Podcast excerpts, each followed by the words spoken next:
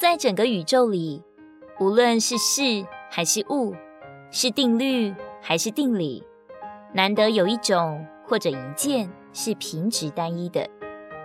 比如有白昼，也有夜晚；有晴天，也有阴雨；有酷夏，也有严冬；有人喜乐，也有人伤悲；有人欣然出生，也有人凄惨离去。然而，可能我们会悄悄地期盼着自己永远刚强，从不软弱。回想我们得救后遇见主的爱，就复兴了起来，就火热爱主。可惜好景不长，随后遭遇的挫折又是力不能胜，于是后来的冰冷比起初的火热更甚。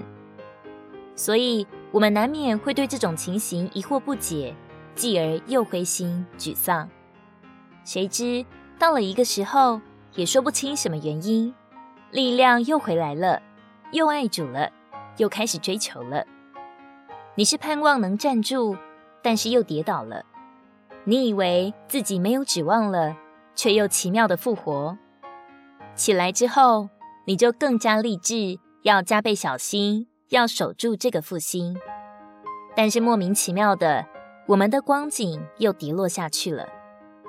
其实。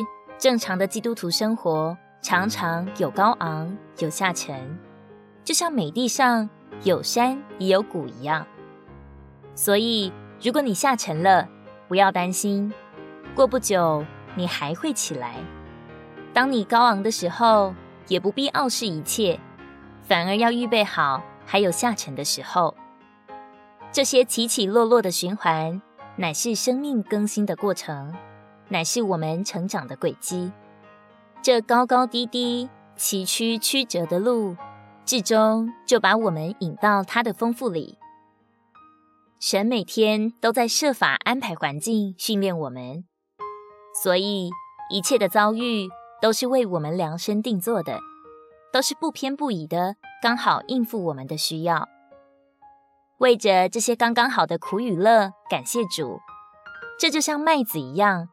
他见过秋末冬初的金黄，经历过寒冬埋藏雪下的凄凉，沐浴过醉人的春风时雨，直面过初夏炙热熏烤的阳光，终于他成熟了。